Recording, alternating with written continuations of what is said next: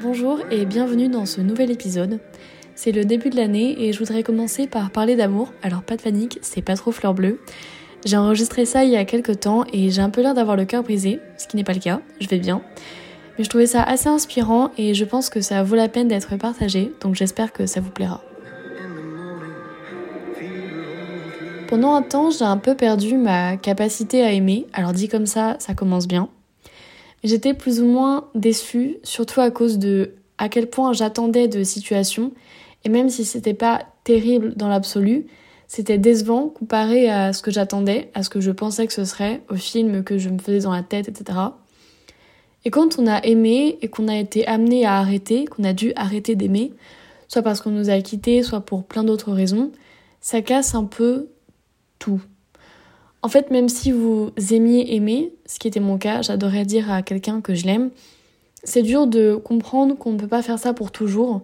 Vous devez arrêter de dire aux gens que vous les aimez des fois, et c'est dur, et ça a vraiment déconstruit l'idée que je me faisais de l'amour, en partie en tout cas. Cette espèce de chose absolue et plus forte que toutes les autres, comme au-dessus de tout le reste, au-dessus de la haine, de la déception, de l'attente, c'était juste au-dessus de tout le reste. Et quand j'ai dû mettre ça de côté et me dire que je devrais désormais gérer la colère, l'attente, la déception, tout ça sans l'amour pour les surpasser, ça a été plus difficile que je ne pensais. Genre, je peux avoir euh, mes amis, mais c'est pas le même type d'amour, évidemment. Comme votre famille vous aime, mais c'est juste vraiment pas pareil. C'est cet amour inconditionnel qui n'est juste pas pareil. Je le ressens pas du tout de la même manière, en tout cas. Et quand quelqu'un vous aime et que c'est grâce à qui vous êtes en ce moment, qui vous êtes devenu en tant que personne, pas celui que vous êtes né pour être, quelque part, votre famille vous aime parce que vous êtes quelqu'un d'incroyable, bien sûr. Et si quelque chose de terrible arrivait, elle pourrait être très déçue, mais vous êtes toujours leur enfant et au final, leur soeur ou leur cousin. Ne soyez pas trop sombre, mais vous serez toujours quelqu'un pour eux, vous voyez. Et donc, quelqu'un qui vous aime pour qui vous êtes, pour ce que vous faites, créer un différent type d'amour et devoir mettre ça de côté, m'en séparer et devoir me débattre avec tout ce que j'avais à gérer, me débattre sans pouvoir me dire que ça ne compte pas parce que j'ai l'amour. Je dois m'en occuper et c'est très décevant, désenchantant un peu. Le vrai monde peut être vraiment moche parfois, on le sait, et peut-être si vous êtes seul, j'espère pour vous que c'est pas le cas, que vous êtes entouré, mais si vous vous sentez seul, vous comprenez probablement à quel point c'est bizarre de non seulement ne pas être aimé, mais ne pas aimer quelqu'un. Et j'aurais vraiment souhaité avoir ce sentiment à nouveau. Je dis pas que c'est désespéré, mais d'aimer quelqu'un, c'est d'abord un processus qui peut être euh, si long et chronophage et preneur d'énergie. C'est quelque chose d'important en volume, je dirais. Enfin, ça demande beaucoup de soi, vraiment. Et ouais. Donc mettre ça de côté et gérer tout ce monde qui nous entoure sans aucun sentiment puissant, un fort sentiment positif, est juste euh, très déprimant pour moi et bizarre et je déteste ça.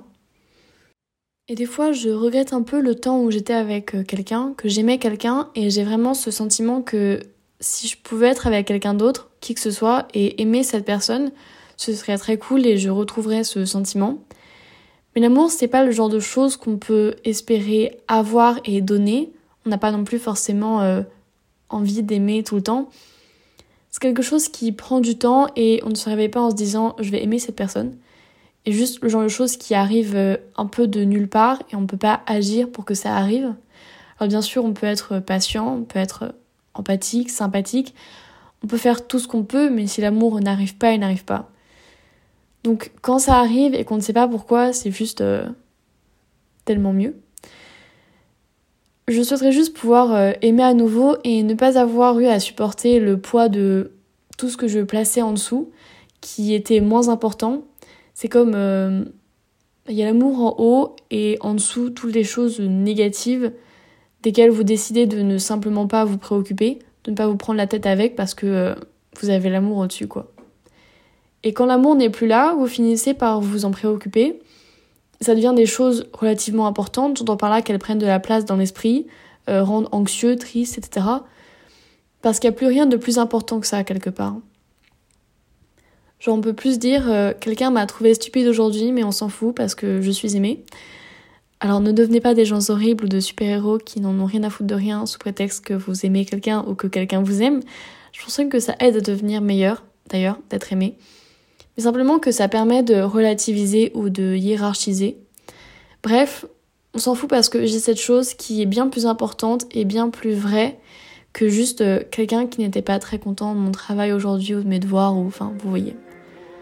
C'est juste une façon de faire ressortir l'aspect positif des choses un peu et ça aide vraiment de se dire qu'on est aimé même si on n'en a pas toujours l'impression et que c'est le genre de choses qui dépasse tout le reste mais pour de vrai. Bonne journée.